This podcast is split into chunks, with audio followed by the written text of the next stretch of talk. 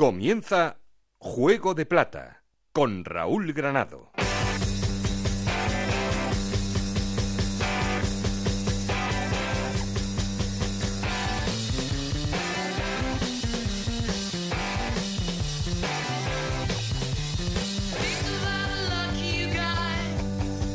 ¿Qué tal? Muy buenas, bienvenidos al capítulo 29 de Juego de Plata, el podcast de Onda Cero en el que os contamos todo lo que pasa en la Liga 1, 2, 3 y en Segunda División B. Y lo que pasa es que el Rayo Vallecano es líder de la segunda división, líder en solitario además con 67 puntos después de una trabajada victoria frente al Barça B con un Raúl de Tomás absolutamente imparable con 22 goles. Segundo es el Sporting de Gijón, que empataba cero con el Cádiz y que pone fin a esa racha de ocho victorias consecutivas. El equipo de Rubén Baraja. Tercero es el Huesca, que le ganaba 2-4 al Tenerife, también con la gran noticia de que ha vuelto el Cucho Hernández, porque a pesar de que llevara ya unos partidos jugando, el colombiano ha vuelto a demostrar su grandísimo nivel. Cuarto es el Cádiz, quinto el Numancia, que empataba cero con el Nastic, y sexto, cerrando la zona de playoff, el Zaragoza, que le ganaba 2-1 al Almería.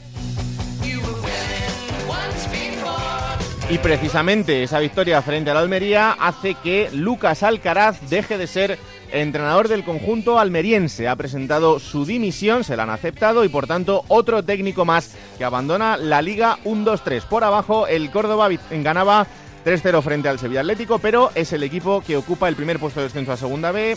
Por debajo está el Barça B que lleva cinco derrotas consecutivas. Atención a la difícil situación de Gerard López y ya por debajo Lorca y Sevilla Atlético. Como cada capítulo, luego os contamos cómo está la segunda división B con nuestros compañeros Montserrat Hernández y Adrián Díaz desde Onda Cero en Elche. Ya sabéis que tenemos un perfil de Twitter que es arroba juego de plata, un correo electrónico juego de plata. Aquí conmigo está el auténtico cerebro de este programa, Alberto Fernández, con Ana Rodríguez en la producción, con Nacho García en la parte técnica. No estoy solo porque... Esto es Juego de Plata, el podcast de Onda Cero en el que te contamos todo lo que pasa en Segunda División.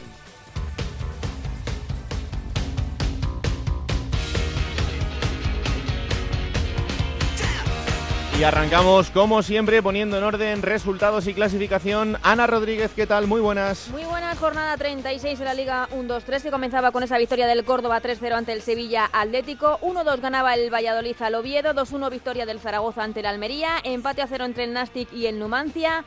0-1 victoria del Reus en Albacete, 2-4 también ganaba el Huesca domicilio al Tenerife, empate a 0 entre Alcorcón y Osasuna, 2-3 ganaba el Rayo Vallecano al Barça B, empate a 0 entre Cádiz y Sporting, empate a 1 entre Lugo y Lorca y empate a 3 en el último partido entre el Granada y la Cultural Leonesa. Con estos resultados el Rayo Vallecano es líder en solitario con 67 puntos, segundo el Sporting con 65, los dos en puestos de ascenso directo, Huesca también con 65 puntos, Cádiz, Numancia y Zaragoza con 58, jugarían los playoffs por el ascenso.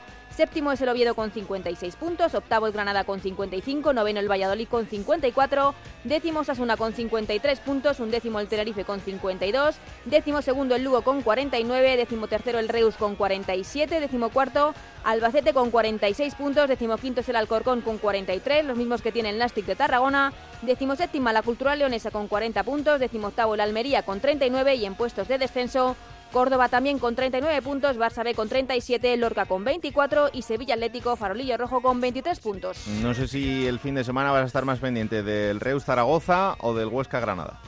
Eh, bueno, yo del Reus Zaragoza.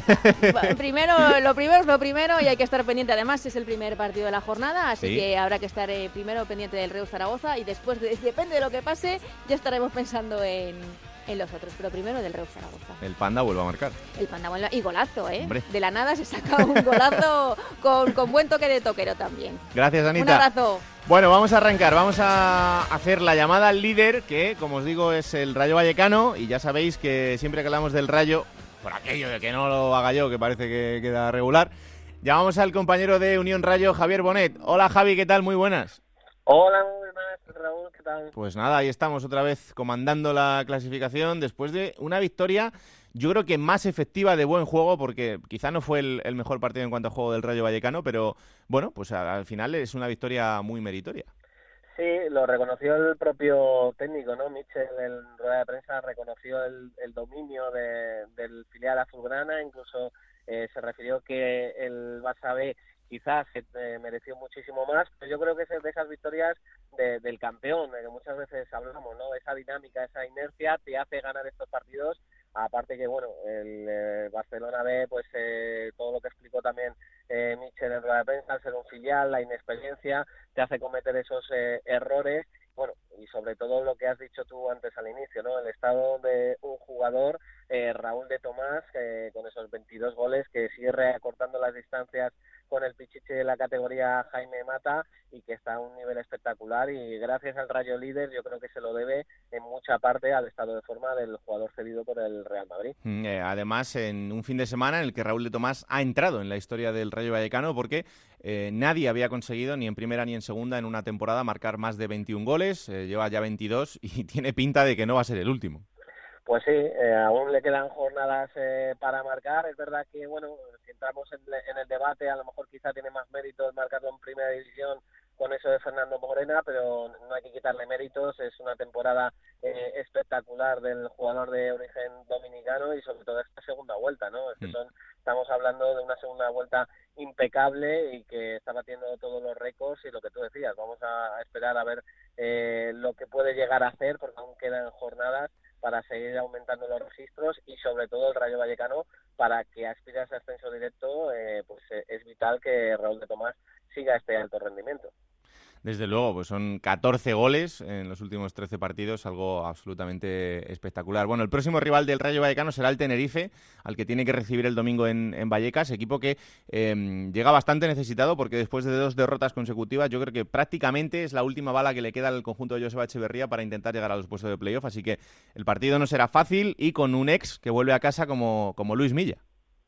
Sí, ese es uno de los atractivos que hay en ese partido. El jugador el mediocentro que jugó las categorías inferiores del Rayo Vallecano, concretamente en el filial eh, rayista, con el que es verdad no tuvo un año eh, muy bueno entre lesiones y un descenso de segunda B a tercera división, pero sin duda las grandes temporadas eh, le han hecho tener esa oportunidad en la categoría de plata y el Tenerife lo está disfrutando. Y vamos a ver, un partido, como bien dices, eh, que el Tenerife lo tiene que dar todo. Es verdad que va a venir con bajas, seguramente tras eh, los sufridos, supongo que luego lo hablaréis en ese partido contra el Huesca. Así que partido de los vitales o de los quizá más complicados que le quedan al Rayo Vallecano en su calendario.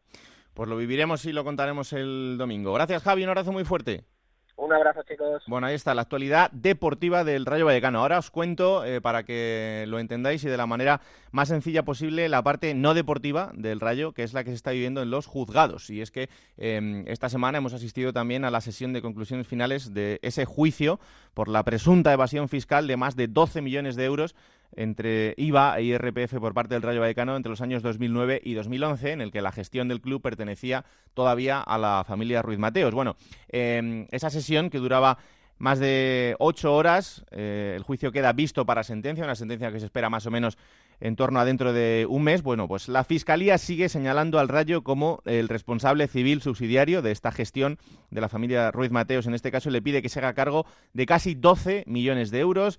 La Fiscalía mantiene la petición de 11 años de prisión para Teresa Rivero, para Francisco Ruiz Mateos, su hijo, también para su hijo Álvaro Ruiz Mateos para Jesús Fraile, el que era gerente, y para Zoilo Pazos, el que era el administrador, pero retira las acusaciones y, por tanto, la pena de prisión y la pena económica para Joaquín Ibancos, el que era el abogado de la familia Ruiz Mateos, y Manuel Sánchez Marín, el que era el asesor. Además eh, de la pena de prisión, a los acusados se le piden 14 millones de euros como multa económica. Eh, bueno, evidentemente, como podéis imaginar, todos los abogados de los acusados pidieron la absolución de los clientes eh, bajo el argumento de que era José María Ruiz Mateos, ya fallecido, el que tomaba todas las decisiones y, por tanto, el responsable único de toda esta, de toda esta causa. Y, por otro lado, está la parte del abogado del Rayo Vallecano que eh, pedía la absolución del club atendiendo a los graves defectos de la documentación aportada tanto por Hacienda como por la abogacía del Estado. Y hay dos argumentos que defiende el abogado del club.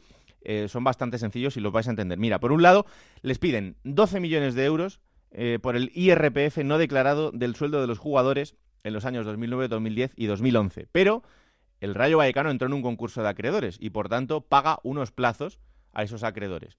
Lo que dice el Rayo es que en esos plazos que paga a sus acreedores ya hay unas retenciones de IVA y de IRPF y que, por tanto, volver a pagarlo sería pagarlo dos veces. Por tanto, entiende que no debería eh, volver a, a tener que desembolsar ese dinero. Y por otro lado, en la investigación, la acusación parece que demuestra que los jugadores del Rayo Vallecano tenían dos tipos de contratos. Por un lado, el contrato federativo, que podía comprobar todo el mundo, y por otro lado, un contrato privado con José María Ruiz Mateos. Contrato privado que no declaraba José María Ruiz Mateos y tampoco declaraban los jugadores. Por tanto, dinero negro. Lo que dice la abogacía del Estado y la Fiscalía es que el Rayo Vallecano tiene que pagar el IVA y el IRPF de ese dinero negro. El Rayo Vallecano lo que dice es que no, porque no lo pagaba el club, lo pagaba una persona concreta que era José María Ruiz Mateos y por tanto sería él el que tendría que hacer frente a ese dinero. En cualquier caso, como os digo, más o menos en un mes habrá sentencia final y esto es lo que decía el presidente del Rayo Vallecano, Raúl Martín Presa, en declaraciones a Onda Cero. Pues ha sido una jornada larga, pero bueno, el tribunal ha prestado atención en intentar eh, verificar todos los hechos, e intentar buscar la verdad. Y bueno, desde ese punto de vista, pues creemos que es bueno. la localización de esa verdad, desde luego, favorece al Rayo Vallecano, porque aquí se nos está intentando hacer responder del IRPF de unos presuntos salarios, que es público y notorio, que no se cobraron durante los ejercicios 11, 10 y 9. Por lo tanto, pues esperemos que esa búsqueda de la verdad haga ya llegar a la conclusión y sobre todo a la obtención, que al final eh, es lo que va a ser lo correcto y en ese momento pues saldrá el rayo absuelto, que es como debiese haber estado desde el primer momento. Bueno, vamos a volver a lo deportivo. Este fin de semana tenía un partidazo, que era ese Cádiz Sporting de Gijón, en Carranza, pero un partidazo que terminó con empate a cero y con un partido en el que yo creo que el Cádiz eh, fue bastante más valiente en cuanto a la fase ofensiva y con un Sporting de Gijón que tuvo una vez más a un grandísimo eh, Diego Mariño. Así que vamos a saludar a los dos compañeros encargados de la información de ambos equipos. Eh, Gijón, Juan Gancedo, ¿qué tal? Muy buenas. Hola Raúl, muy buenas. Cádiz, Manolo Camacho, ¿qué tal? Muy buenas. ¿Qué tal? Buenas tardes. Bueno, estáis los dos aquí. No sé, mm, viendo el empate a cero y cómo se produjo el partido, eh, ¿Quién consideráis de los dos que sale más beneficiado de este empate? No sé quién quiere empezar. Hombre, yo lo primero que quiero decir es que eres un manipulador, Raúl. ¿eh? Empezamos bien. Has estado utilizando toda la temporada, sobre todo a Rafa Feliz y a un servidor, sí. con lo del líder, la llamada líder, y luego has estado chupando rueda y ahora en el momento de la verdad has pegado un adelantamiento por la derecha y vaya cara que tienes. Hombre, yo, ¿eh? yo, creo que en el momento importante es cuando hay que acelerar. El resto es perder el tiempo, Juan Vaya, vaya pantomima toda la temporada y ahora a la hora de la verdad el rayito echa a volar. Bueno, eso es lo primero. Lo segundo, bueno, yo creo que es evidente que el empate favorecía más al Sporting. Es quizás la lectura que no se ha hecho del, del partido, que el Sporting, hay que reconocer que no fue el Sporting de otras, de otras jornadas, pero es que era su gran ocasión de descartar un rival directo y, mm. y, por ende de descartarlo a vosotros y al Huesca. Sí porque si el Cádiz hubiera ganado ayer, pues o el domingo se hubiera puesto pues muy cerquita del Sporting y por tanto de todo, se hubiera puesto a, cinco puntos. Ahora está a siete, sigue todo igual y, hombre, no está matemáticamente descartado la lucha de acceso directo, pero tendría que ser pues algo parecido a lo que ha hecho el Sporting o el propio Cádiz esta temporada, ganarlo todo y que los demás pincharan. Así que el Sporting fue a Cádiz con esa intención, con la intención de al menos eliminar a un rival directo. Parece de momento, a priori, que el ascenso directo es cosa de tres y por en ese sentido es misión cumplida. Eh, yo no sé, Manolo, si a pesar de, ese empate y de lo que significa el no poder conseguir los tres puntos, si se ha quedado por lo menos la buena sensación de mm. que el Cádiz es el que pudo ganar el partido. Sí, esa sensación, sobre todo después del partido de Reus, que ya lo habíamos hablado, que, que no estuvo el Cádiz para nada, que podía seguir jugando hasta eh, mañana si quiere que no hubiese hecho absolutamente nada. La imagen fue totalmente diferente. En la segunda parte dio un pasito adelante y creó al menos una muy clara, ¿no? Donde Mariño primero y el larguero después lo, evitaron y después más llegada. Lo que pasa es que tiene una falta de gol alarmante, que la mayoría de balones pues acababa sin ser rematados por por nadie y así realmente no se puede. Pero la sensación era de, que el Cádiz ha vuelto, ha vuelto a ser el Cádiz que es, una seguridad defensiva no dejar al rival crear ocasiones porque tuvo muy poquitas, recuerdo la primera parte, a lo mejor alguna de una de Nano Mesa y la segunda una de Isma López y, que se fue a córner y poco más. Lo tuvo bien controlado, pero la parte de arriba le, sigue faltando esa dinámica, ese, ese 9, ese killer, ese delantero que el año pasado lo teníamos en Ortuño y después en el tramo final con Akeche, el lanzamiento a balón parado, y este año no, no se tiene. Pero también estaba aquí esa sensación de el último tren para este ascenso directo pasaba por ganar al Sporting, que le hubiese ganado el gol a Veraz en caso de empate al final, que te, lo, que te ponías a cuatro puntos del equipo eh, asturiano, mientras que ahora pues sigues a siete y el rayo se te ha ido un poquito más.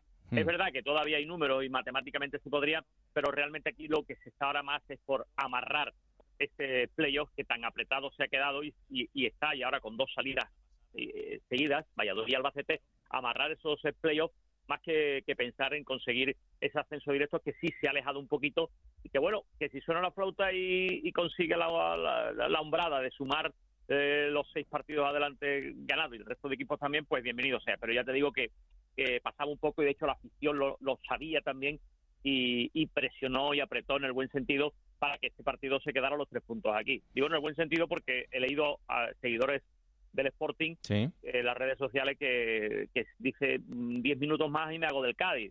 Eh, el trato que habían tenido ha sido espectacular, por otra parte como tiene que ser y que es lo bonito del fútbol. Desde luego, y con un, con un tifo espectacular en ese, en ese fondo de Carranza. Eh, y un partido que además el Cádiz afrontaba con una baja muy importante que era la de Alex Fernández, que no, no, podía, no podía estar en este partido por cumplir ciclo de amonestación y por tanto era una baja muy muy sensible. Eh, próxima estación del Cádiz será en Valladolid, eh, frente al Real Valladolid. Probablemente en una de las últimas oportunidades para los dos, tanto para el Cádiz para engancharse arriba como el Valladolid para volver e intentar volver a esos puestos de playoff, así que seguro que será uno de los grandes partidos de la jornada. Gracias Manolo, un abrazo fuerte. un abrazo. Eh, Juan, ¿cómo está Johnny? Porque jugó el partido prácticamente entero, pero no sé si estaba recuperado al 100%. Sí, recuperado al 100% estaba, pero no está ahora mismo en su mejor momento. Yo creo que no es el Johnny que, empezó que empezó con el Sporting en el mercado después del mercado, y pese a que ya superado sus muestras físicas, el otro día le sustituyó Baraja en el 85 y se enfadaba muchísimo, no por el cambio, sino por, por lo poco que había aportado. Sí es verdad también que los rivales no son tontos y saben cuál es el, el poder ofensivo del Sporting canalizado todo a través de Johnny. Entonces... Eh, Álvaro Cervera le puso un tío pegado todo el partido, dos o tres ayudas eh, permanentes, y claro, así es muy difícil. Así lo que tienen que hacer es aprovecharse de otros compañeros, que claro, no habrá arriba taparle, para taparles a todos y dos o tres están con Johnny. Eh, así que por ahí tendrá que mover pieza baraja. Yo discrepo de lo que ha dicho Manuel Camacho, yo no creo que el Cádiz hiciera un gran partido tampoco. Vamos, si recuerda aquella parada de Mariño espectacular, pero en número de ocasiones, dos para cada equipo y para de contar fue un partido para no equivocarse, el que se equivocaba perdía, ninguno se quería equivocar y al final pues el Sporting sin hacer un buen partido sí estuvo en defensa tremendo. Fíjate que han encajado dos goles en dos meses y medio. ¿eh? No, es una barbaridad. Eh, es una burrada. Uno en un penalti que no fue, en el partido de ahora mismo hablo de memoria pero no sé qué partido fue no me hagas sacarte penalti que no en Almería en, en Almería ganando 0-3 y habiendo reclamado al Almería un penalti mucho antes, que no pitó el árbitro, que parecía más claro, en el 92 pitó uno que no fue, y porque no, porque no, porque evidente que no fue, y ese fue el que rompió la imbatibilidad de, Mariño, hmm. aquel gol de penalti. Y salvo ese gol y el que le marcó el otro día al Reus a balón parado, el Sporting no encaja goles. Así que por ahí, bueno, pues eh, siempre. Eh, si no ganas empatas, aseguro más siempre. Y ojo, que lo ha hecho con cuatro jornadas ausentes Santos, que vuelve ya en teoría para el próximo domingo cuando visite el Molinón el Albacete. Pues será... que hablar de penaltis. Mm, no. hables de penaltis en Sporting Rayo que tire la meroteca y no sé yo cómo quedará la cosa, ¿eh? Bueno, cuidado, ¿eh? A ver si vamos a tirar. cuidado, ¿eh? a ver si vamos a tirar. ¿eh? Cuidado que me voy a las últimas jornaditas y igual alguno tiene que echarse un poquito debajo de la cama. Pero bueno. No, digo que no, no digo que no. Me voy yo, me voy a las, últimas temporaditas de las jornaditas. Inmaculados estamos. Inmaculados estamos. Eh, una parada de balonmano que costó. Y no nos ayuda nadie. No nos ayuda nadie. Bueno, anda, que semana que viene frente al Albacete en el Molinón, partido también muy importante. El Albacete prácticamente ha perdido todas las opciones ya de, nada, tanto de, entrar en playoff eh, como de estar salvado, que ya prácticamente lo, está. No es matemático, pero eh, prácticamente lo está el conjunto de Enrique Martín Monreal. Pero a pesar de eso, es un equipo que está haciendo una segunda vuelta muy, muy buena, así que, así que será partido complicado seguro. Gracias, Juan. Hasta luego, Raúl. Abrazo. Vámonos ahora hasta Aragón. Ya sabéis que nuestro hombre en Aragón es Rafa Feliz. Hola, Rafa, ¿qué tal? Muy buenas. Hola, Raúl, muy buenas. Y hay que hablar del Huesca y del Zaragoza. El Huesca porque volvía a ganar y porque además eh, ganaba eh, al Tenerife en el Heliodoro en un partido del que luego hablaremos de la parte que no es fútbol pero un partido que yo creo que tiene mucho mérito porque conseguía darle la vuelta al marcador y porque sobre todo yo vi a un Cucho Hernández con sensaciones de, hace varios meses muy buenas. Sí, sí, volvió, volvió el Cucho por fin, después de varios meses ya sin marcar, llevaba muchísimo tiempo sin marcar, volvió a marcar, lo hizo en dos ocasiones y esto ha traído lógicamente la alegría a la afición norcense al ver que se ha recuperado el Cucho, que se recuperó a Melero la pasada semana cuando marcó su tanto también, es decir, que la dupla goleadora de la Sociedad Deportiva Huesca empieza otra vez a funcionar y de cara a este tramo final de la liga, pues está la gente muy ilusionada con conseguir todos los puntos posibles para de esa manera intentar el ascenso directo nuevamente cuando ya casi lo daban por perdido, pero otra vez están con la ilusión y con las ganas de ver a la Sociedad Deportiva Huesca subiendo a Primera División de, manera directa. Este fin de semana hay un enfrentamiento absolutamente clave, que es el Huesca-Granada. El Granada tiene que visitar el Alcoraz y fíjate que después de lo que pasaba este fin de semana, he escuchado en varios equipos decir, mm, tenemos miedo al Huesca, lo dábamos eh, quizá por descartado para el ascenso directo y ahí está otra vez. Sí, sí, ahí está otra vez y lo que te digo, se había soñado incluso el sábado, aunque sea anecdóticamente, no y porque no había jugado Rayo, evidentemente, ni Sporting, mm. pero durmió como líder el sábado otra vez y eso ya les da muy buenas sensaciones también a los jugadores, ¿no? Que están, han vuelto a Huesca diciendo que nos vimos otra vez arriba y eso es muy importante para nuestra moral de cara a las jornadas que quedan. Nunca hemos dudado de nosotros mismos, pero sí que es cierto que nos hacían dudar el resto de equipos, sobre todo el, el Sporting y el Rayo Vallecano, que son evidentemente sus rivales directos para conseguir el anhelado ascenso a la, a la primera división. Y por la otra parte, el otro día, aprovechando la final, donde Inter se quedaba campeón de Europa de fútbol sala, hmm. tenía la oportunidad de estar muchos minutos con Alberto Zapater, que se quedó pegado a mí para ver cómo iba la Granada. que además la última noticia que le di, fue el 3-1, los dos últimos goles no se los conté, cuando llegase a casa se acordaría de mí, pero me decía. esto está muy complicado, esto está muy complicado y veo que no la vamos a jugar con el Huesca y eso es lo que no quería me decía Alberto Zapater. Tiene pinta, pero desde luego el, Zaragoza ganó al Almería en un partido eh, bastante solvente del, conjunto Maño, pero no fue un partido fácil tampoco. Fíjate que el Almería está en una situación muy complicada y luego hablaremos de ello porque ha terminado con la eh, dimisión de Lucas Alcaraz como técnico del conjunto almeriense, em, pero al final es que Borja Iglesias es un seguro de vida. ¿eh? Sí, la verdad que sí, hizo un gran gol el segundo y la verdad que el Almería a mí personalmente es de los que peor imagen me han dado en la Romareda. Mm. no llegó a portería prácticamente hasta el final del partido cuando ese disparo que además eh, fue gol recortó diferencias en la Almería pero el resto del partido no hizo absolutamente nada. Y el Zaragoza por contra pues una vez más apoyado por su público cerca de 25.000 personas se dieron cita en la Romareda el pasado sábado. Y ojo que estaba oyendo a Juan Gancedo que se prepare el Sporting que es el siguiente que tiene que venir a la Romareda. Y en circunstancias normales yo creo que otra vez la Romareda se va a llenar como el día del Huesca y cerca de más de 30.000 espectadores se van a dar cita para apoyar al Real Zaragoza en un partido que consideran clave para el futuro del, Real Zaragoza. Lo primero, evidentemente, es ganar el viernes al Reus, que no mm. va a ser nada fácil, por el campo del Reus es complicado y se le suele atragantar al Real Zaragoza, y aprovechando ese partido, pues a lo mejor le, ha caído la sanción a Nacho González, que vuelve a casa para estar en la grada y que de esa manera estará más, más arropado por, por el público que le conoce bien de sus tiempos en el, en el Reus. Eh, Alberto Zapater te trató bien, Alberto Fernández, ¿qué tal te trató? Muy bien, de ah. manera sensacional. No me enteré yo de lo contrario. Es un fenómeno. Alberto, ¿qué tal? Muy buenas. Buenos días.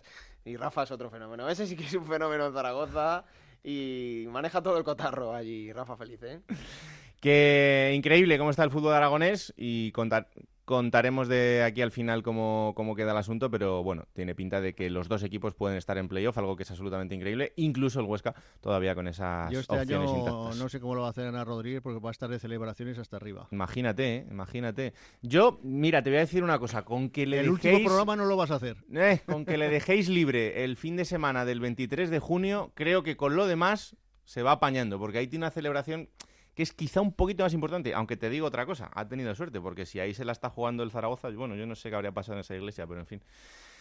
Yo vi una estuve en una boda de uno de los dueños de la empresa Kelme, que son muy del Atlético Madrid, aquí en Zaragoza, estuvieron presentes y había una pantalla porque jugaba ese día el Atlético Madrid. y por lo tanto la mayoría de la boda estaba vuelta para ver la televisión. Esta a boda, a lo mismo. Esta boda igual habría sido en la Romareda. Gracias, Rafa. Un abrazo, muy fuerte. Para todos. Chao. Hablábamos de Almería y hay que hacer una conexión con Almería porque, como os decía, eh, Lucas Alcaraz después de ese partido presentaba su dimisión, dimisión aceptada y por tanto deja de ser entrenador del conjunto almeriense. Juan Antonio Manzano, ¿qué tal? Muy buenas. Hola, ¿qué tal, Raúl? Muy buenas. Eh, se ha precipitado todo mucho después del partido. Yo no sé si más o menos lo podíais esperar o no, o intuir. Eh, la verdad es que el equipo tiene 39 puntos y es algo que veníamos contando en las últimas semanas, pero no sé si había ese ambiente de que esto podía pasar. Eh, en realidad no, ha sido una sorpresa, pero es verdad que después del partido frente al Real Zaragoza, la sala de prensa de la Romareda vio probablemente a Lucas Alcaraz más, más triste ¿no? y más eh, probablemente frustrado por lo que había visto sobre el terreno de juego, acumulado ya en las siete jornadas anteriores para un total de cinco semanas, perdón, ocho semanas sin ganar, de las cuales había encajado cinco derrotas y solo eh, tres empates. Eh, tanto en el gesto como en el verbo, a Lucas Alcaraz se le veía con, con la sensación de, de, verse completamente superado, pero nadie hacía nada hacía indicar que pudiera producirse esa situación, algo que se produjo en el día de ayer, a mediodía el Almería recibe esa decisión eh, de, Lucas Alcaraz. Durante la tarde se terminó de confirmar y de, y de apuntalar. Y, bueno, pues fue el momento en el que se le anunciaba a Fran Fernández que ya tiene que dirigir en el día de hoy. Eh, en el día de hoy, martes, en un instante, en un rato, el técnico va a dar va a dar, eh, el ex técnico de la Almería va a dar rueda de prensa para explicar sus eh, impresiones ¿no? de, esta decisión y las explicaciones de por qué ha dicho adiós, a, eh, se ha rendido ante esta pelea que la Almería todavía mantiene por la permanencia en la categoría, pero es verdad que ha sido un lastre tremendo y además quizá lo, lo que coincidimos un poco todos mm. es en la percepción de que este Almería ha perdido el estilo de Lucas Alcaraz. Creo, Raúl, que lo comentábamos alguna vez en estas últimas semanas. con Lucas Alcaraz sabemos todos que es un equipo muy férreo, muy cerrado, un equipo con mucha contundencia defensiva, con una seguridad en el bloque fundamental, pero ese sello se había perdido, ¿no? Y salvo el encuentro ante el Cádiz, que sí consiguió mantener la portería a cero, de hecho fue un empate a cero con un cerrojazo absoluto, y en un plano parecido que quiso plantear el partido en la Romareda, pero solo le valió para eh, estar eh, en esa primera mitad sin recibir gol, no así en la segunda, pues eh, daba la sensación de que el equipo ya incluso había perdido el norte, ¿no? Bueno, una decisión que se ha precipitado, lo que sí confirma la Almería es que no va a haber ningún nuevo entrenador, no se va a fichar a nadie. Fran Fernández, que ya dirigió el partido en la primera vuelta ante el Real Zaragoza, aquí en Almería, y que acabó ganando 3-0, es el que se va a hacer cargo de esta semana y también de las seis, de las cinco que quedarían posteriormente al partido frente al Fútbol Club eh, Barcelona. Así que 21 jornadas justas ha estado Lucas Alcaraz al frente del Almería y sus saltos de 24 puntos sumados. Son los números de un técnico que firmaba por dos temporadas y media y que a las 21 jornadas, es decir, tras media temporada, ha decidido poner punto y final a su compromiso con el Almería. Pues así termina la etapa de Lucas Alcaraz en Almería. Próximo partido frente al Barça B, partido absolutamente clave porque si el Almería consigue la victoria dará un paso importante para la salvación, pero ojo porque si cae apretará todo muchísimo más entre Almería, Córdoba y Barça B. Gracias, Manzano. Un abrazo muy fuerte. Un abrazo. Vamos hasta Tenerife. Compañero Yendi Hernández, ¿qué tal? Muy buenas. Hola, Raúl, ¿qué tal? bueno, eh, partido del del Tenerife, más allá de la, de la derrota, que luego eh, podemos eh, ampliar un poquito más en esa derrota frente al Huesca por dos goles a cuatro, en el que fue protagonista por lo que pasó en los minutos finales después de esa suspensión, cuando la Linier Guadalupe Porras recibe un monedazo en la cabeza. Sí, bueno, eh, después del partido las versiones son contradictorias, ¿no? Por un lado el Tenerife eh, dice o niega que haya sido una moneda, no confirma que precisamente haya sido una moneda y además dice que no hay detenido, ¿no? Eh, después de lo que se produjo en ese incidente. Pero Onda Cero también puede garantizar o no garantizar, pero por lo menos sí afirmar con cierta contundencia que efectivamente hubo un detenido porque eh, nos lo confirman varios aficionados que estaban cerca de esa grada de San Sebastián, de esa grada lateral del Heliodoro en la que se produce el incidente en el minuto 83 de partido. ¿no? Pero bueno, mm, lo cierto es que a día de hoy se está pendiente de la sanción del comité de competición desde dentro del club. Eh, nos apuntan desde la directiva que se teme una multa económica muy severa y mm. un apercibimiento de cierre al Heliodoro, pero que en principio eh, lo que no se espera es que el Heliodoro, digamos que se cierre durante un partido y el Tenerife tenga que ir a jugar fuera, ni, tampoco se espera un cierre parcial de un cierre parcial de a la que se produjo el, incidente. ¿no? Bueno, eh, al final eh, algo bastante desagradable y mañana probablemente conoceremos esa resolución del caso de la juez de línea del Heliodoro. Bueno, pues para hablar de este asunto eh, tenemos comunicación con un ex árbitro internacional, uno de los mejores árbitros que hemos tenido en este país, que es Manuel Pérez Lima. Hola Manuel, ¿qué tal? Muy buenas. ¿Qué tal, compañero? Encantados de, recibirte aquí en, Juego de Plata. Em, bueno, eh, además, eh, en tu caso como, como tinerfeño, no sé, ¿cómo viste todo lo que, lo que pasó en el, en el partido? Y sobre todo, si, si piensas que el partido debería haber sido suspendido. Es una situación que se repite constantemente contra el colectivo arbitral. Y es un, es un daño no solamente por el golpe que recibe, sino es un daño enorme a la, a la imagen de, de, de, nosotros, de, nuestro colectivo, de, de ver cómo un árbitro tiene que agacharse, tiene que salir humillado porque alguien decide eh, lanzar una moneda o le decide lanzar una botella o, simplemente eh, crear un daño donde eh, tiene que respirarse lo que es fair play, lo que es juego limpio. Ya estamos un poquito cansados, ¿no? Hmm. Yo, sinceramente, si yo estoy eh, dirigiendo el encuentro, no puedo permitir, bajo ningún concepto, seguir dirigiendo eh, el partido después de haber recibido cualquiera del equipo arbitrar un golpe. Eso tenemos que pararlo. No se trata simplemente de, de del golpe que recibe es un daño, porque mira, un golpe recibe cualquiera, eh, pero la humillación de tener que ver cómo te lanzan una botella, cómo te humillan. No, no, no, no, por ahí no entro yo. Por ahí no voy a entrar ni voy a aceptar que eh, ver a una compañera o a un compañero en esa situación. Yo estaba en la grada y sentí un daño enorme. Sentí un dolor en el pecho enorme ver cómo un compañero tiene que irse del terreno de juego porque es golpeado. Estamos hablando de que estamos en una, un avance enorme eh, a nivel de lucha desde las instituciones para acabar con la violencia en las instalaciones deportivas. Pero esto sigue semana tras semana y no se puede permitir, no se puede permitir que le peguen un árbitro y tengamos que seguir eh, dirigiendo el encuentro porque hay presiones, porque el partido eh, tiene que seguir, porque no hay fechas para jugarse el encuentro. eso, eso te iba a decir, Manuel, porque el, reglamento es claro en cuanto a que el partido podría haber sido suspendido, pero ¿por qué crees que Isidro Díaz de Mera, el árbitro principal, no decide tomar esta decisión? Yo creo que es porque recibe alguna llamada o porque se ve también con fuerza. Pueden haber dos dos, dos vías. Yo creo que es más que nada recibir una llamada que le dice que si se encuentra bien y en condiciones, que termina el partido. Pero ya no se encuentra, ya no se trata de encontrarse bien, se trata de que hay que dar un golpe en la mesa. Hay que dar un golpe en la mesa. Desde aquí le recomiendo a todos los árbitros que demos un golpe en la mesa. No podemos seguir así. No podemos seguir que semana tras semana, ahora porque pasó en, la segunda división y tiene mayor repercusión.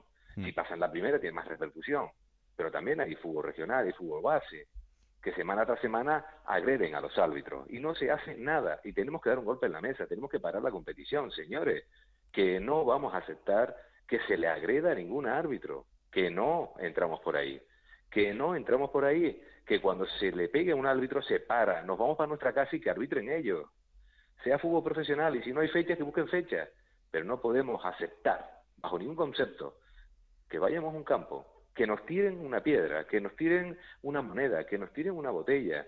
¿Y cuando ¿Y en el fútbol regional qué hacemos? Si es que todas las semanas hay agresiones, tenemos que parar la competición. Y creo que los primeros que tenemos que hacerlo, los primeros que tienen que hacerlo son los árbitros profesionales. Cuando sucede un tipo de esto, se suspende el partido. Nos vamos para casa. Nos vamos para casa. Y si no hay fechas, que las busquen. Y si no hay árbitros, que no jueguen. Pero no vamos a permitir que se siga agrediendo a nuestro colectivo. Ya está bien, ya.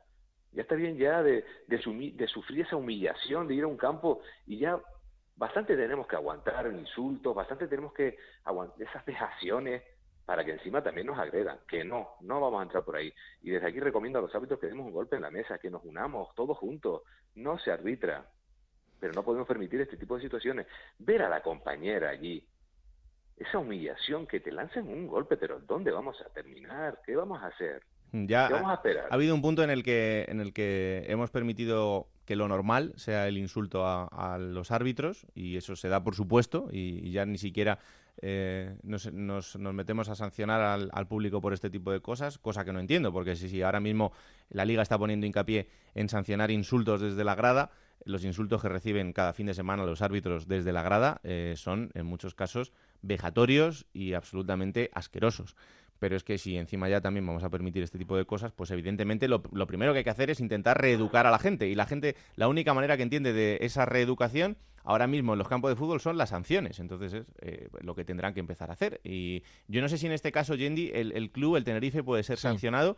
Eh, entiendo que el club en este caso tampoco tiene la culpa de lo que puede hacer un energúmeno, pero lo que tampoco puede hacer es empezar a decir ya que no era una moneda. Es que da igual lo que fuera. Esa, eh, esa linier, Guadalupe Porra, recibió el impacto de algo que le tiraron desde la grada. Pues lo único que hay que hacer es utilizar las cámaras, que para eso hay 50.000, identificar a la persona y detenerla y prohibirle el acceso a los recintos deportivos. Sí, es un detalle menor que al final haya sido una moneda, ¿no? El Tenerife, como es lógico, quiere un poco suavizar la situación, pasar de puntillas por el caso, pero al final da igual que haya sido pues, una moneda, una botella o un bocadillo, ¿no? Lo cierto es que la, juez de línea evidentemente no se inventó que le llegara algo a la, a la cabeza y que pusiera rumbo al centro del campo, una imagen, la verdad es que insólita, ¿no? Caminando hacia la parte central, hacia el círculo central donde estaba el colegiado, quejándose eh, nos informan que dentro del vestuario además eh, le tuvieron que proporcionar eh, más que la, sutura o la cura de algún tipo de herida que no tenía, no había brecha, no había golpe fuerte, pero sí un, tranquilizante, un calmante porque estaba un poquito aturdida, un poco nerviosa y que en principio el partido se iba a parar por menos minutos, eso sí es cierto, ¿no? nos comentan también gente que estaba muy cerca de esta situación, que la idea inicial era parar dos, tres minutos, que los árbitros dijeron, venga, ahora salimos, y al final se prolongó más, ¿no? Con 16, 17 minutos, donde los futbolistas estaban dentro dentro del campo un poco eh, sin saber qué hacer, esperando la, la reacción, ¿no? Eh, al final, bueno, eh, la afición del Tenerife es una buena afición, es una afición caliente, es una afición muy animosa, pero que nunca se había caracterizado tampoco por este tipo de gesto, ¿no? Primera vez que, que sucede algo, algo igual, ¿no? Y yo mm, sí quiero agregar algo, Raúl, si me permites. ya un poquito más de opinión personal, ¿no? Al regreso, cuando la juez de línea vuelve y el partido se reanuda, se juegan esos 8 o 10 minutos finales, eh, vi cómo la gente se acercaba a la valla lateral donde estaba la juez de línea, en Guadalupe, eh, con insultos de corte machista, algunos de ellos a su regreso. Eh, ya, yo ahí creo que ya sí hay que pararlo por completo, ¿no? Me parece una falta de educación, una bajeza moral terrible por parte del sector de aficionados del Tenerife, que vale que no son todos, ni el 50% ni el 20%, pero al final este tipo de detalles, pues, ¿me entiendes? Eh, la, rueda de un carro que más suena es la que está estropeada, ¿no? Entonces al final esto acaba saliendo, ¿no? Y esos insultos eh, con perfil machista a mí personalmente me provocó vergüenza ajena, vergüenza ajena ver cómo, eh, no contentos con que el partido se haya parado, alguno al final todavía tenía agallas para acercarse en la vuelta y, dedicarle pues algún insulto, algún reproche, lo que sea. Entiendo la indignación también de la afición del Tenerife, porque el arbitraje fue polémico y yo he visto el penalti, por ejemplo, varias veces en el que expulsan a Carlos Ruiz y no veo absolutamente nada con el Cucho Hernández en el 35 de la primera parte, ¿no? Y al final juega una hora de partido con uno menos. Y eso para el Tenerife, jugándose el playoff de ascenso, es demasiado y muy doloroso contra un rival directo, como es el Huesca. Algo que efectivamente al final condicionó el partido, tal y como dijo Echeverría. No solo la expulsión, sino el penalti y, el gol, ¿no? Pero por eso no, no justifica eh, esa actuación, yo diría que hasta violenta desde el punto de vista verbal y físico del Tenerife arrojando eh, botellas, arrojando eh, monedas y, comportándose de una forma muy incívica en ese tramo final del partido. Yo de verdad que, os lo he dicho alguna vez ya, ¿eh? pero los animales en la selva están perfectos, no, hace falta traerlos a, los campos de fútbol, están allí muy bien, así que el que no esté dispuesto pues ya sabe lo que tiene que hacer, que se vaya a la selva allí, se dé una vuelta, que se está estupendo también. Manuel Pérez Lima, árbitro, un placer tenerte por aquí, espero que la próxima vez que te llamemos sea para algo bastante más agradable y, pues, entre otras cosas, porque el tener Tenerife pueda seguir optando a, absolutamente todo. Un placer tenerte aquí, muchísimas gracias. Nada, gracias a ti y sobre todo desde aquí me gustaría dar un mensaje de apoyo a, todos los árbitros del territorio nacional, a todos los árbitros. Hacemos un deporte maravilloso y estamos orgullosos de lo que hacemos y vamos a seguir en la misma línea, pero sí les pido que ante actos violentos, ante insultos, ante gente que no se sepa comportar, paremos el partido y nos vamos para nuestra casa es la única forma de que empiecen a respetarnos. Pues tiene toda la pinta, es una pena, pero tiene toda la pinta. Habrá que empezar por explicárselo a más de uno y porque vuelvan a la escuela, que no les vendrá mal. Gracias, Manuel. Un abrazo. Yendi, compañero, un abrazo fuerte. La semana que viene hablamos, eh, bueno, vamos a ver qué pasa en Vallecas, ¿eh? Sí, Vallecas, ¿eh? Partido... Hombre, para el Tenerife ya es cara o cruz, ¿eh? Sí, desde es luego. que al Tenerife no le vale ni el empate en Vallecas. Mm. Y claro, ahora con las sensaciones de los dos últimos partidos, ¿no? Eh, tres goles encajados contra la Cultural Leonesa, cuatro goles encajados contra el Huesca, esas sensaciones que hace 15 días era que el Tenerife iba como un tiro, pues ahora se han frenado bastante y desde la isla se, se desconfía ya bastante, ya no solo de entrar en el playoff, sino de llegar al final con opciones, ¿no? Vamos a ver, caso- que queda mucho, Yendi, que quedan Sí, 18 sí, sí. puntos, que queda muchísimo. Al- Alberto, te agradezco los mensajitos que me han mandado esta semana después del partido. ¿eh? que, que me decía Alberto. Es mi deber. Sí, eh, me decía, bueno, se puede decir en antena. Eh, Yendi, ¿cómo estás? Y tal. Y yo, bueno, pues hundido, la verdad es que después de lo que ha pasado con el 2 a 4 contra el Huesca, con el capítulo este de, de la juez de línea, con el Tenerife un poco descabalgándose de, de esa parte alta, con Longo lesionado, que por cierto lo operan hoy al italiano del Tenerife, al goleador, tendrá Mm. que estar dos meses apartado, ya no juega más. De hecho, se ha despedido del Tenerife por redes sociales. Al final, entre unas cosas y las otras, yo veo muy complicado que el Tenerife eh, llegue o incluso pelee en este tramo final, pero veremos, ¿eh? veremos porque ya sabemos cómo la segunda división, como ustedes dicen. ¿no? Complicado. Un abrazo fuerte, Yendi. Un abrazo, Raúl. Paso rápido por León. ¿Tú entiendes lo que está haciendo Granada este año, Alberto? Porque yo no mucho. No, no, no. Y Osasuna tampoco, por cierto. Sí. Ya a unir de equipos que no entendemos mucho lo que están haciendo, pero es verdad que lo del Granada es inexplicable, no tiene ningún sentido. Pues el Granada ganaba 3-1 a la Cultural Leonesa hasta el minuto 80 y a partir de ahí se volvieron absolutamente locos y lo siguiente ya fue la locura del empate a 3 final. Eh, compañero en León, Carlos Adrián García, ¿qué tal? Muy buenas. Hola, ¿qué tal? Muy buenas. No sé cómo vio la gente en la ciudad. Eh, otro nuevo infarto del- de la Cultural porque es increíble lo del final de partidos de esta temporada. Sí, la verdad que además Andalucía se le está dando bastante bien a la cultural, remontada en Cádiz, remontada también en Córdoba y finalmente remontada con sabor a victoria en, en Granada. Yo creo que vuelve la cultural a recuperar esas sensaciones de locura, ¿no? Del inicio de, temporada que también le, vinieron a la cultural de, de, pues un poco dinamitar, dinamitizar los partidos, ¿no? De, de esa locura siempre lo ha dicho Rubén de la Barrera, la cultural se siente cómoda y así lo demostró contra el Granada. Es más que un punto, yo creo que sobre todo en lo anímico eh, ha servido para, para seguir creyendo, ¿no? Eh, sumando ya tres jornadas consecutivas sin perder, eh, fuera de, de descenso, porque la situación antes del encuentro, bueno, pues eh, era algo algo complicada, ¿no? Por ver que el Córdoba eh, igualaba ya en, en, puntos, un rival que hace varios meses casi de- se le daba por desahuciado y era complicada esa situación para la, la- cultural y yo creo que lo solventó de, de una manera excepcional en esos minutos de infarto finales y como decimos ese punto sirve eh, más que un punto de la clasificación por ese ánimo que se ve ahora en la ciudad de los jugadores se ha lanzado un, un vídeo ¿no? de, de promoción para el partido la finalísima del próximo domingo contra el Córdoba ¿no? con el hashtag en Twitter de, de yo creo porque la afición los jugadores el cuerpo técnico creen que se puede pues conseguir esa, esa salvación con estos 40 puntos que ahora mismo tiene la cultural. Yo creo que por sensaciones, sobre todo, ¿no? Eh, la gente es optimista por ver lo que lo que queda, también por el calendario, ¿no? Sobre todo marcados en rojo ese partido contra el Córdoba de este domingo y también la visita del Lugo, un Lugo que posiblemente llega al Reino de León, bueno, pues eh, sin jugarse nada ni por arriba ni por abajo y son dos partidos que, que se antojan clave para conseguir, eh, bueno, pues la, la, permanencia con ese optimismo que ahora mismo reina en, en el Reino de León.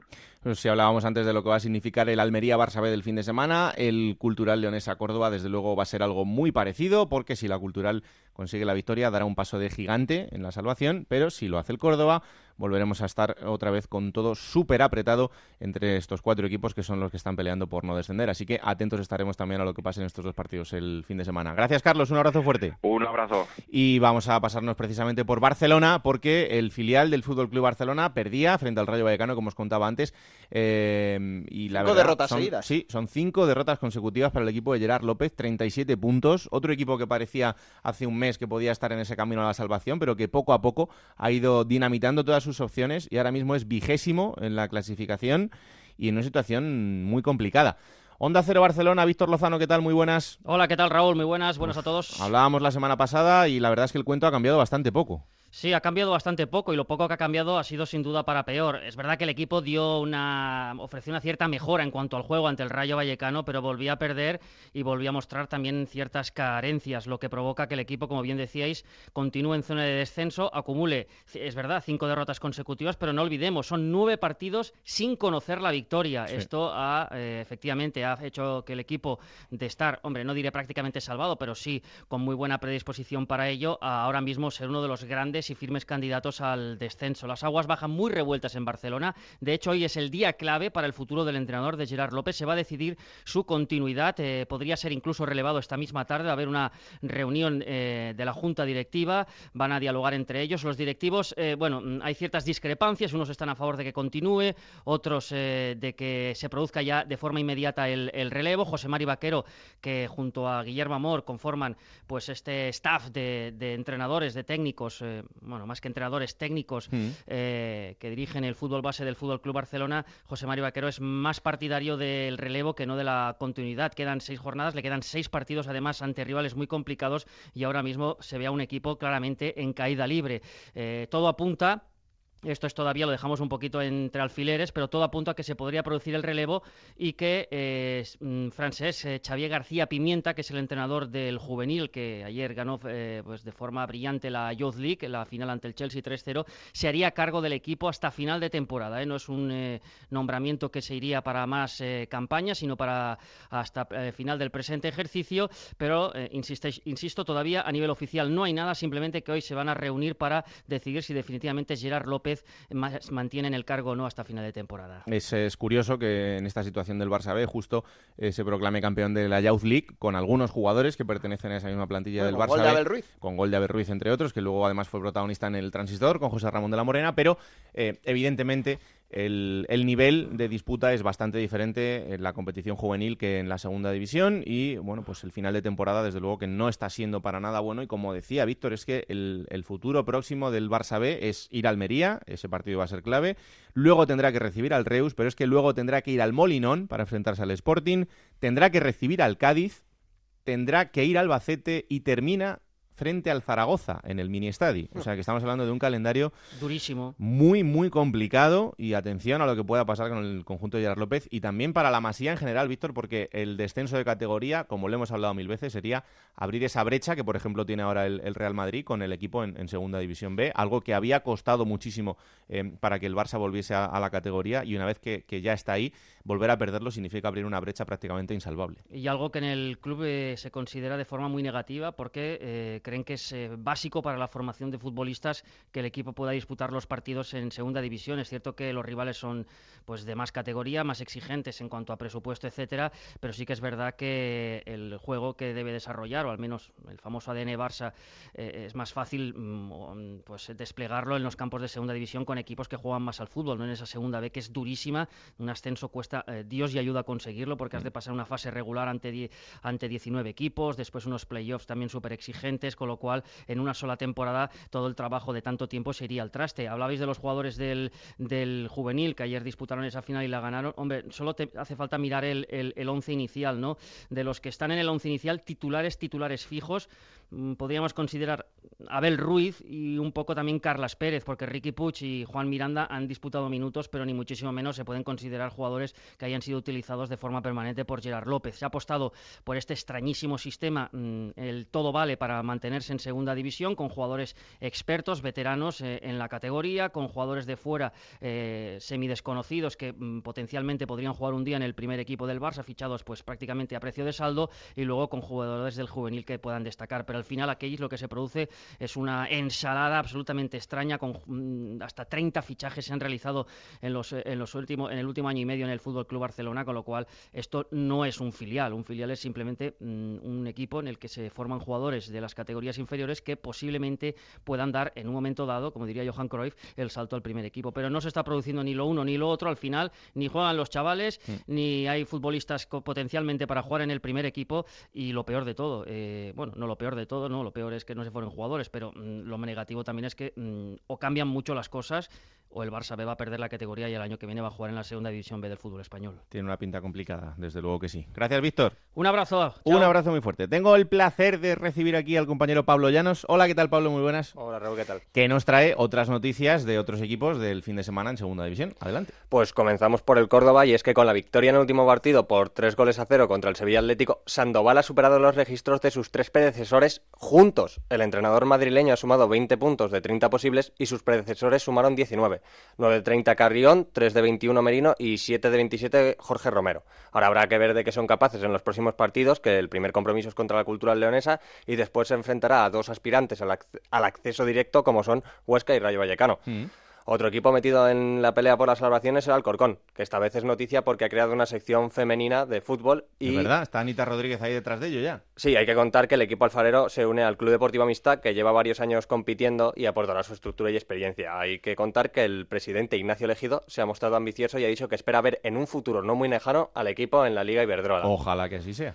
Y el Albacete buscará romper su mala racha en el Molinón ante el Sporting y lo hará sin Aridane, que será baja por acumulación de tarjetas, aunque Enrique Martín Monreal recupera a Goresito y a Saveljic, que fueron baja ante el Reus en la última jornada. Y para terminar, David Rodríguez, delantero de Osasuna, ha hablado para analizar el partido ante el Alcorcón, del que ha dicho que el empate podría haber sido un buen resultado, de no ser porque las cosas en el Sadar no están funcionando y por lo tanto no se puede considerar ese resultado como positivo. Vaya mito de R7, ¿eh, a Fernán? Sí. Bueno, 62 eh, goles hizo en tres años en el Alcorcón. Espectacular. Eh, entre otras cosas, una de las malas gestiones que han realizado ahí.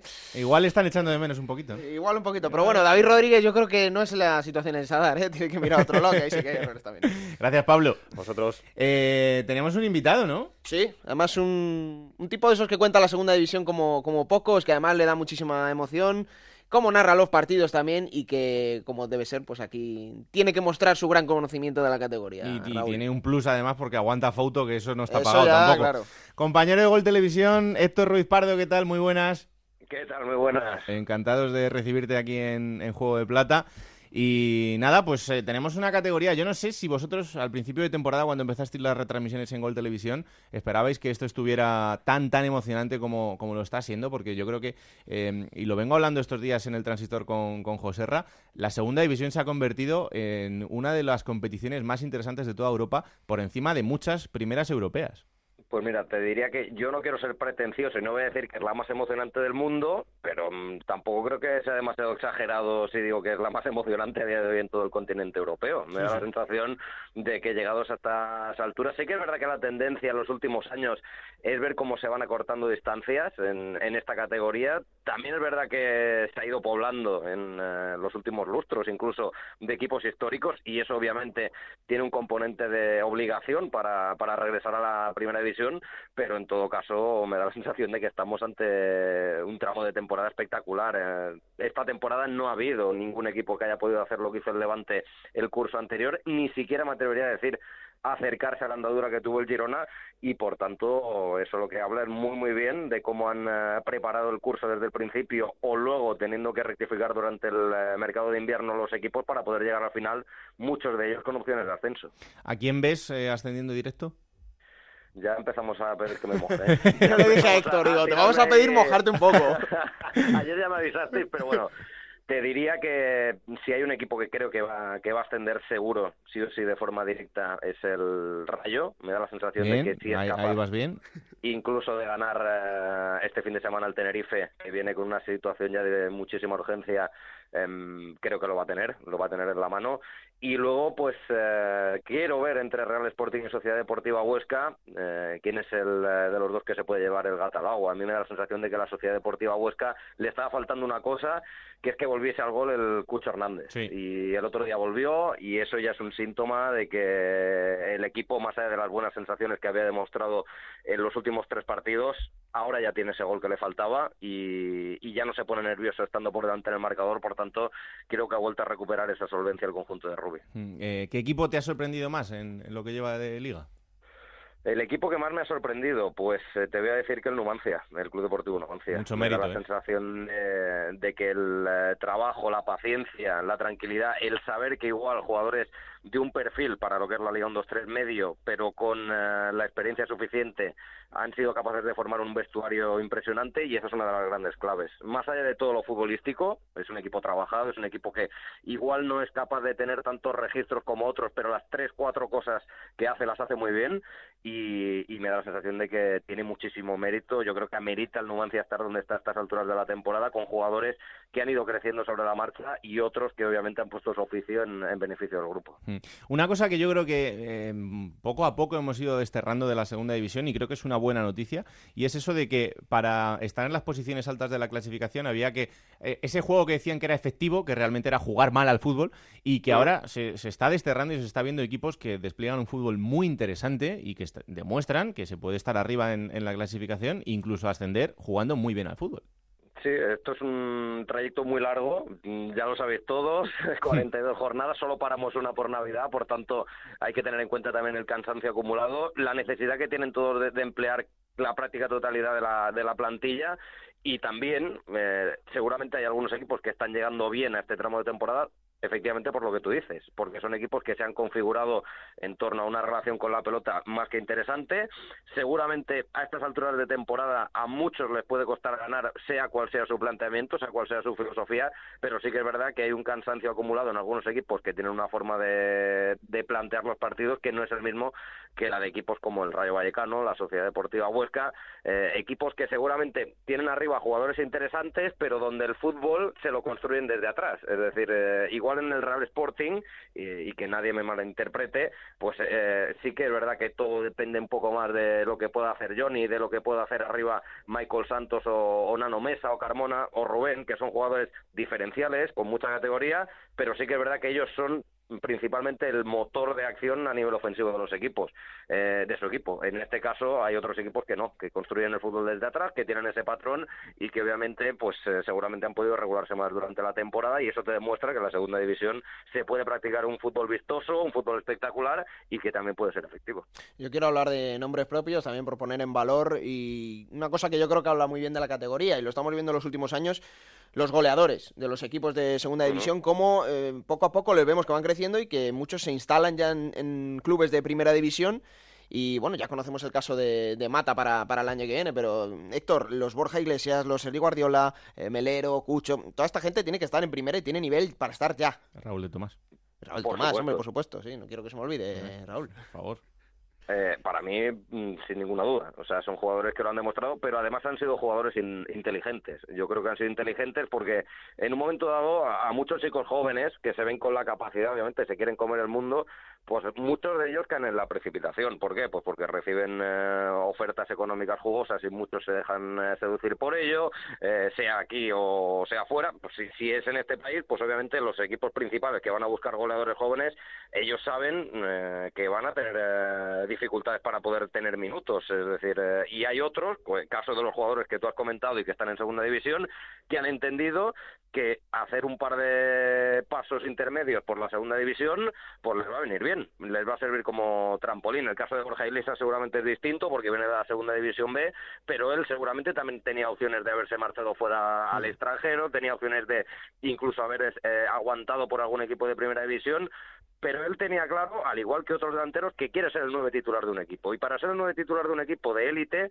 al final lo que tienes que hacer es jugar y demostrarlo y meter goles. Y para ello, pues pasar por la segunda división, por la categoría que tienen estos jugadores, obviamente es más un beneficio que, que una merma, ¿no? Y yo creo que ellos han entendido y sobre todo la gente que les rodea que, es la oportunidad perfecta para poder llegar de todas todas e instalarse. De hecho, ya contaba el compañero Rubén Rey este fin de semana en Radio Estadio que el Celta eh, ya se ha puesto en comunicación con Borja Iglesias para decirle que les interesa para la temporada que viene, pero claro, Borja Iglesias ahora dice que renovar no quiere. Yo os podría dar alguna pista por ahí. Alguna pista os podría dar. adelante, eh, adelante. Y es que, a ver, eh, en verano eh, Borja Iglesias eh, habla con el Celta y en ese momento el Celta pues está muy tranquilo y, no tiene ninguna prisa. ¿Qué sucede? Que arranca la competición y en el primer mes Borja Iglesias mete cinco goles. A partir de ahí entran las prisas. Y cuando las prisas vienen por parte del club, luego es el jugador el que obviamente con todo su derecho eh, está en una situación de poder decidir. Y él se ha ganado poder decidir. Sí que es verdad que pertenece al Celta y el Celta tiene sus derechos y tiene que decidir, pero los contratos se van acabando, los contratos son exiguos y obviamente ahora mismo el jugador seguramente tenga más por decidir que no que no el club. Ahí está camisetas del Panda ya. Mm. y que Borja ahora está en una situación en la que no, no le conviene dar un mal paso, que tiene que seguir progresando. Correcto, correcto. Claro que sí. Eh, compañero Héctor de Gol Televisión, eh, os seguimos muy de cerca las retransmisiones. Ya te digo que tiene mucho mérito lo de aguantar Sí. a Fauto los fines de semana, pero, pero en Eso es un plus, eso ¿eh? Lo tengo en la nómina final cruz. de, Es una- de mes cada año. cruz. Cada Te lo- mes. te lo digo yo que lo sé. Gracias, un abrazo muy fuerte. Un abrazo muy grande. Vamos, plata o plomo. Plata o plomo. Soy el fuego que arde. Adelante, Alberto. A ver, el plomo, he dado una pista ya antes con el comentario de David Rodríguez. Es la primera vez que le voy a dar a un entrenador tres veces el plomo, pero es que Diego Martínez, el técnico de Club Atlético Sasuna, creo que está haciendo las cosas mal. Para la plantilla que tiene, no juegan a nada, y hay que decirlo así, es la realidad. Osasuna no juega a nada, no tiene alma. Yo creo que en el último mes y pico el único buen partido que hizo fue en la Romareda contra Zaragoza, eh, perdón, en el Sadar contra Zaragoza, que lo perdió. Pero el resto de encuentros se está distanciando mucho del playoff. Al acabar la primera vuelta está en playoff y ahora ya está a 5 puntos. Y si el equipo no espabila, hay tiempo, lo vuelvo a repetir, pero Osasuna se va a quedar sin nada. ¿Y la plata?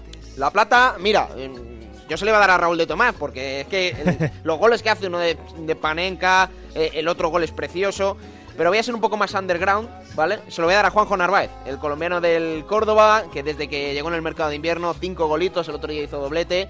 Y creo que junto con Aitami Reyes es de esos jugadores que está revitalizando al equipo y tiene mucho mérito también lo del colombiano, así que la plata para Juanjo Narváez. Claro que sí. Vamos a conocer la curiosidad de la jornada. Como siempre nos la acerca el compañero de marca David Marín. David, ¿qué tal? Muy buenas.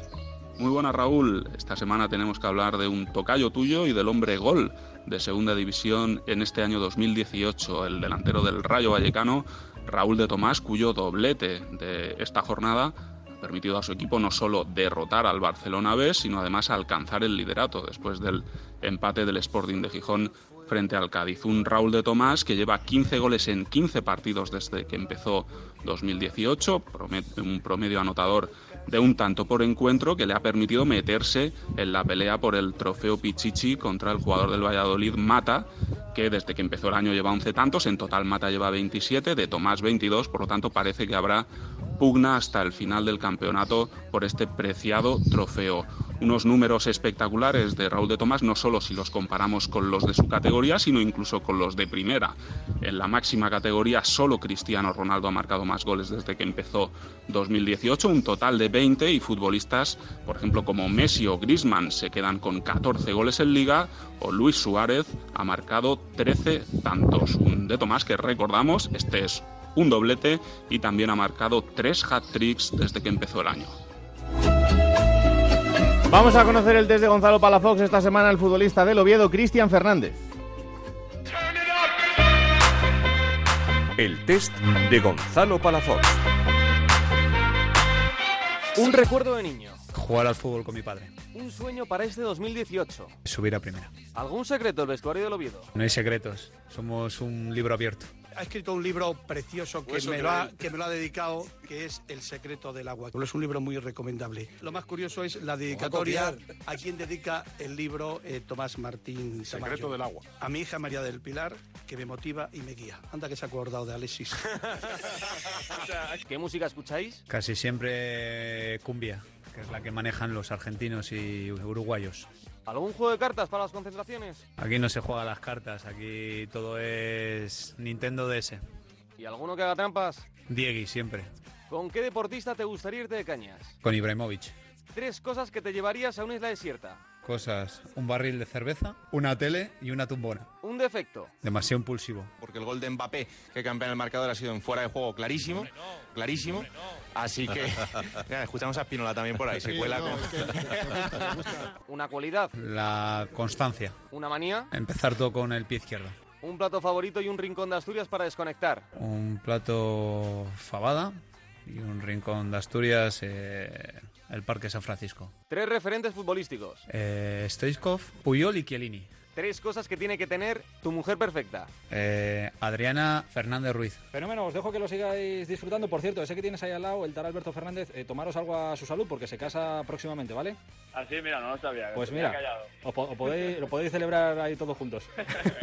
Un abrazo. Si pudieras pedir un deseo, Eh, salud para todos. lo más importante de la vida es... Estar rodeado de gente que te quiere. Vamos a la segunda división B, como esto para siempre vamos hasta los estudios de Onda Cero en Elche con los compañeros Montserrat Hernández y Adrián Díaz. Hola, ¿qué tal? Muy buenas a los dos. ¿Qué tal, Raúl? Muy buenas. Hola, muy buenas, Raúl. Bueno, pues eh, vamos a arrancar como siempre con esa visión general de los grupos y empezando, eh, Monserrate, por el grupo tercero. Donde parece que ha espabilado el Real Mallorca después de la semana pasada de su visita al Estadio Martínez Valero. El conjunto dirigido por Vicente Moreno regresaba a la senda del triunfo con una importante victoria 3 a 1 en Son Mois frente al Olot. El segundo clasificado sigue siendo el Villarreal B, que en esta jornada empataba y lo hacía cero en casa en la ciudad deportiva del Villarreal frente al Badalona, otro de los aspirantes a clasificarse para la promoción de ascenso a segunda división. Quien no aprovechó ese tropiezo fue el Elche en un partido muy complicado que a los tres minutos ya se le ponía muy en contra, 2 a 0 y en el 15 con 3 a 1 en desventaja y al final pudo igualar a tres tantos en el estadio de del Antonio Puchades del Valencia Mestalla. Y por su parte el cuarto clasificado en esta ocasión el Cornellá caía derrotado por 0-2 frente al Cornellá. En la zona de descenso ya ha descendido el Deportivo Aragón, que caía por 2-0 en su visita al Club Deportivo Ebro. El penúltimo clasificado, la Peña Deportiva, también perdía ante un rival que bueno, pues había complicado la permanencia, como es el Alcoyano, y que respira el conjunto de Mario Barrera con su triunfo por 3-0 ante penúltimo el Formentera, que en casa cedía por 1-3 ante el Sabadell, mientras que cuarto por la cola se coloca el Atlético Baleares, que también caía derrotado por 1-0. Marca la barrera con el playout, el Atlético Saguntino, que de ser un equipo que a mitad de temporada estaba peleando por las cuatro primeras posiciones de la tabla, ahora mismo es quinto, está por tanto en el puesto de playout y que también perdía por 1-0 ante el Ontiñén.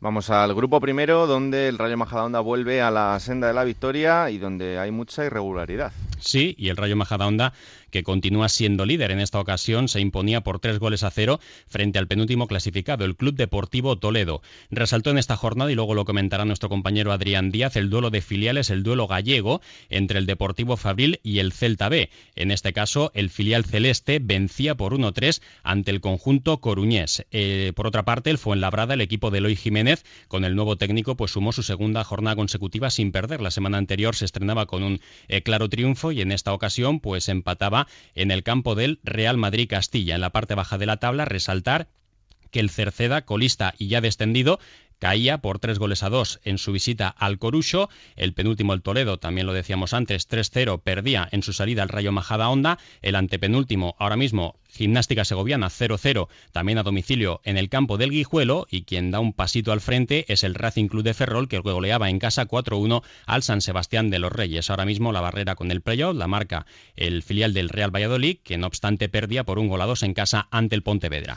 Vamos al grupo segundo, donde el filial del Sporting de Gijón está empeñado en subir. Sí, y sigue siendo líder. Eh, volvía a ganar un tanto a dos en el campo del Logroñés. Aprovechaba también el duelo directo entre el filial de la Real Sociedad y el Club Deportivo Mirandés. Vencían eh, los segundos, los visitantes, eh, por 0-1 con un tanto de Yanis. De esta manera, el Mirandés sigue siendo segundo, mientras que el filial de la Real Sociedad se coloca tercero y el Racing de Santander, que no pasaba del empate en su salida al campo del Tudelano. Resaltar que en este grupo, pues hasta el Baracaldo ahora mismo se ve con opciones de poder pelear por la cuarta posición de la tabla, pero sobre todo son los cinco primeros los que tendrán que repartirse las cuatro primeras posiciones de la tabla. El histórico Racing de Santander, que no se puede dormir porque ahora mismo es cuarto con 65 puntos y tiene tan solo uno al filial del Athletic Club de Bilbao. De los cinco primeros, tres son filiales y por tanto están teniendo bastante protagonismo en esta campaña. En la parte baja, pues eh, cabe lamentar un nuevo descenso. Osasuna Promesas, Osasuna B, descendía tras su empate en casa ante la Peña Sport. El caudal deportivo también cedía ante el Athletic Club B, ante el Bilbao Athletic, por un gol a dos en casa, pero ya lleva bastantes jornadas eh, descendido matemáticamente a tercera división. Y otro de lo directo en la zona baja, el que protagonizaban Lealtad e Izarra, vencían los locales por un gol a cero. El Izarra, que ahora mismo es quinto por la cola y por tanto marca la barrera con el play-out.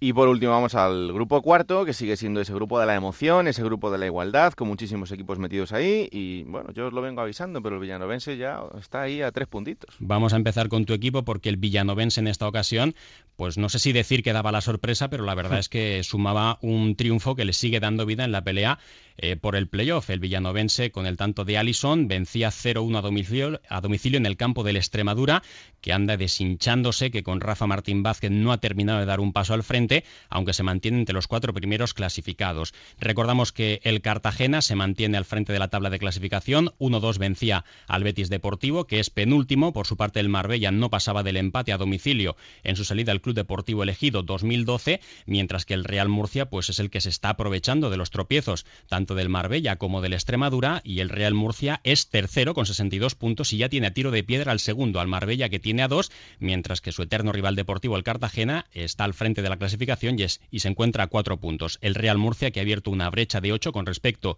al Extremadura y de 11 puntos con respecto al quinto clasificado que es el Melilla. En la parte baja de la tabla de clasificación, pues aclara ya algo porque el Lorca Deportiva ya es matemáticamente equipo de tercera división, siguen luchando por la permanencia Betis Deportivo, Córdoba B, Jumilla y Las Palmas Atlético. En cuanto a los resultados, decir que el partido del Córdoba B en el campo del Melilla eh, se aplazaba como consecuencia de que el vuelo del filial cordobesista tenía que ser anulado como consecuencia del fuerte viento, mientras que el duelo directo entre el Lorca Deportiva y el Jumilla lo vencían los jumillanos por un tanto a dos y el Betis Deportivo que caía por un gol a dos ante el líder Cartagena. El playoff lo marca el filial de Las Palmas, de la Unión Deportiva Las Palmas, que se imponía por un gol a tres al Real Balompédica Linense.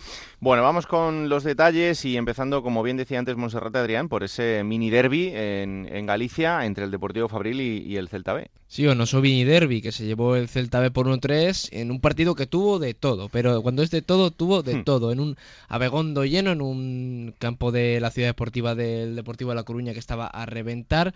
Comenzó el partido con dos cambios por lesión en los 16 primeros minutos. Con eso podemos avanzar ya en lo que pasó. Robert Costa en el Celta B y Carlos López en el Deportivo Fabril.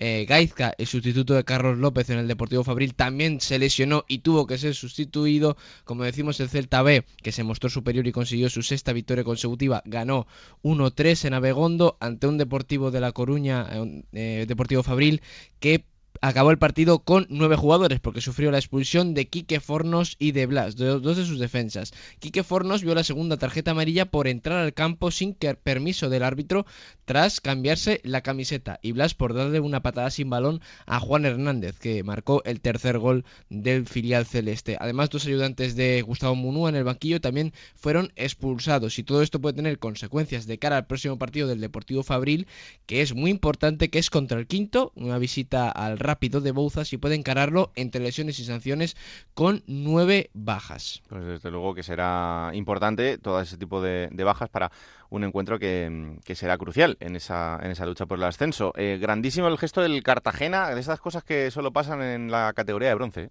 Sí, muy grande. Ojalá esto se diera también en categorías más profesionales. El buen gesto del Fútbol Club Cartagena con los aficionados del Fútbol Club Cartagena que se desplazaron a Sevilla para ver la victoria de su equipo 1-2 contra el Betis Deportivo, porque el autobús de aficionados se averió camino a la ciudad departamental y el autobús de la expedición cartagenera se paró y cedió sus pizzas a los aficionados para que pudieran comer en el trayecto eh, parado porque su autobús estaba averiado. Como decimos, un muy buen gesto del Cartagena que recuperó el liderato del grupo 1 de segunda del grupo cuarto de segunda división B a tres jornadas del final y si nada se tuerce acabará el, cam- el campeonato regular como campeón.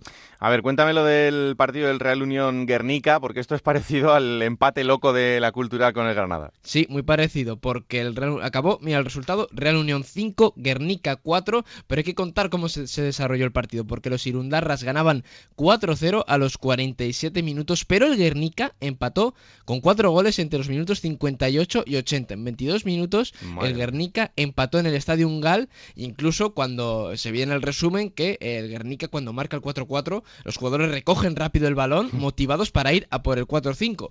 Pero luego ves el resumen y después del 4-4 el Guernica no tuvo ninguna ocasión más y era el Real Unión quien tuvo más ocasiones para ganar, como así hizo con un gol de Orbegozo en el minuto 91, firmando Orbegozo el hat-trick. Detalle curioso también el que sucedió en el partido entre la Peña Deportiva y el Alcoyano. Sí, algo yo creo que es inentendible, porque la Peña Deportiva jugó frente al Alcoyano, perdiendo 3-0 en el Collao, con la equipación visitante del Alcoyano, por coincidencia de indumentaria. Yo no lo entiendo realmente porque es que... Ya lo el- sabían, la Peña- ¿no? es, No cla- sé. es que la Peña, claro, el Alcoyano viste de blanco y azul y la Peña Deportiva de blanco. Entonces la Peña Deportiva se llevó solo su equipación local y no se llevó a la visitante, que es negra. Y por eso no comprendo, porque yo creo que salta a la vista que había coincidencia de, coincidencia de colores. Y al Alcoyano, en un buen gesto, eh, le prestó su equipación visitante para disputar el partido. Y como decimos, el Alcoyano que ganó 3-0. Un partido que se disputó además en un horario bastante inusual. Un sábado a las once y media de la mañana, aunque hay que decir que tiene explicación, porque ahora mismo Alcoy está en fiestas de moros y cristianos. Eh, buenas noticias las que nos llegan desde Toledo con la SAD en cuanto a su evolución. Sí, porque la SAD está evolucionando favorablemente al tratamiento médico recibido en las últimas horas en el Hospital Virgen de la Salud de Toledo. Como decimos, la SAD que la semana pasada en un entrenamiento cayó desplomado, eh, tuvieron que socorrerle, eh, sufrió un, paro cardíaco y el jugador ahora mismo se encuentra despierto y consciente y ha salido de la sedación. Y las próximas horas son importantes porque si continúa la evolución positiva se valora la opción de abandonar la UCI pronto y trasladarle a planta. Eh, hay que hablar de otro entrenador destituido. Entramos en esta fase final de la temporada y bueno, pues eh, siempre duele, ¿no? Pero yo creo que ahora ya, eh, cuando va quedando menos, más todavía. Y hablamos de Julio Cobos como técnico del Linense, además un entrenador que conozco bien de esa etapa en el Villanovense. Sí, destituido como técnico del Linense, Julio Cobos a tres jornadas del final por la mala situación deportiva en la última racha de la Balona, que lleva diez jornadas sin ganar con seis empates y cuatro derrotas. Parecía que no iba a sufrir por salvar la categoría porque ya tenía un margen amplio de esta mala racha y la puntilla la ha marcado esa derrota 1-3 contra Las Palmas Atlético y como comentaba Monserrate está en la posición de playout, posición que tiene el Inense solo a dos puntos y está 5 sobre el descenso a 9, a 9 puntos por disputarse. Su sustituto también es un viejo conocido del villanovense, Pedro Sánchez de la Nieta, que entrenó además del villanovense al Tomelloso, al Puerto Llano y a la Roda Club de Fútbol, un entrenador que ahora coge el equipo pues en una situación algo delicada en esa pelea eh, brutal por tratar de evitar eh, el descenso a tercera división en el grupo cuarto de segunda división B. Nos encanta que vuelva el ambiente de fútbol a Salamanca, está volviendo por todo lo alto y este fin de semana con un partido muy guapo entre Unionistas y Salmantino. Sí, bajamos a tercera porque tenemos que mencionar este derby salmantino, Unionistas de Salamanca, Club de Fútbol Salmantino UDS, victoria del Salmantino 1-2 en las pistas, ha ganado Salmantino los dos derbis y ganó con un gol en el tiempo de descuento de Martín Galmán, que además también marcó el gol de la victoria del Salmantino en, ese partido de la primera vuelta en el Elmántico que presenciaron unos 8.000 espectadores. Un gran ambiente en las pistas del Elmántico, eh, como que es el campo que está anexo al campo del Elmántico. Hubo intercambios entre ambas aficiones. 335 eh, aficionados del, del Salmantino acudieron, son fueron las entradas facilitadas por unionistas, tampoco hay demasiado espacio en las pistas. Y hay que decir también eh, la expulsión del entrenador de unionistas de Salamanca, eh, Jorge González Astu, por decir qué hostias dan estos panchitos, según señaló el, árbitro en el encuentro. Madre mía. Y el, entrenador, que luego se justificó en Twitter, pidió disculpas obviamente y escribió, antes de que alguno pueda aprovechar el momento, entiendo que no hay mucho más que rascar por aquí, dejar claro que lo que refleja el acta altera la realidad y sobre todo el contexto y añadía, por cierto, mi madre y mi abuela también son panchitas y terminaba con un, con un lo siento.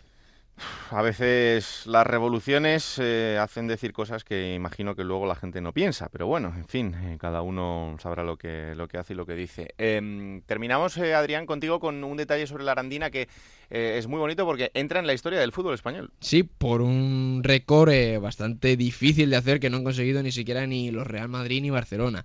11 victorias consecutivas sin encajar gol, algo tremendo. Supera la racha que tenía el Aro Deportivo en la temporada temporada 2006-2007 con 10 victorias consecutivas, un dato que aportaba eh, arroba doctor Perches en Twitter, y el Arandina, que como decimos, 11 victorias consecutivas sin encajar, y lo más curioso es que aún así con esta racha todavía no la ha dado para meterse en puestos de playoff de ascenso a segunda división B, en el grupo castellano-leonés de tercera división, pero si sigue esta racha, a buen seguro que se va a meter en la, entre las cuatro primeras plazas.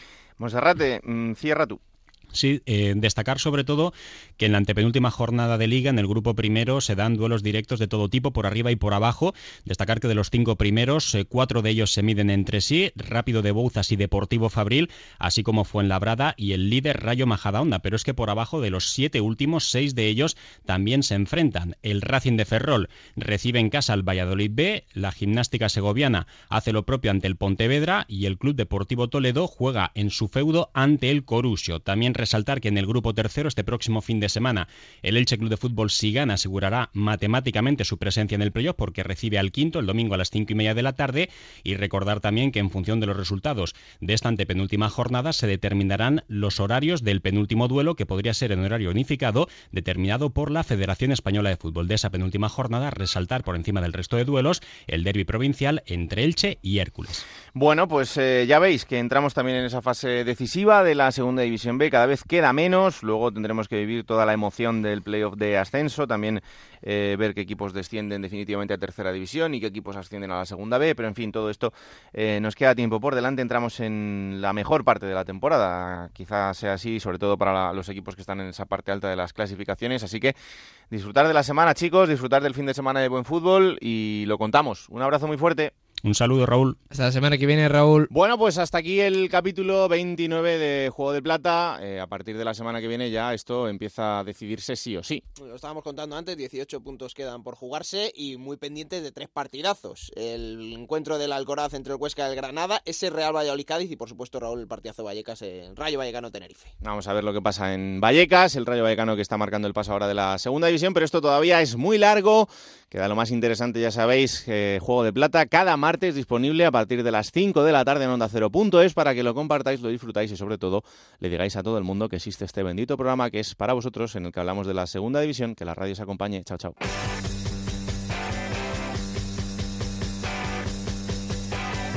Raúl Granado, Alberto Fernández, Ana Rodríguez. Juego de Plata.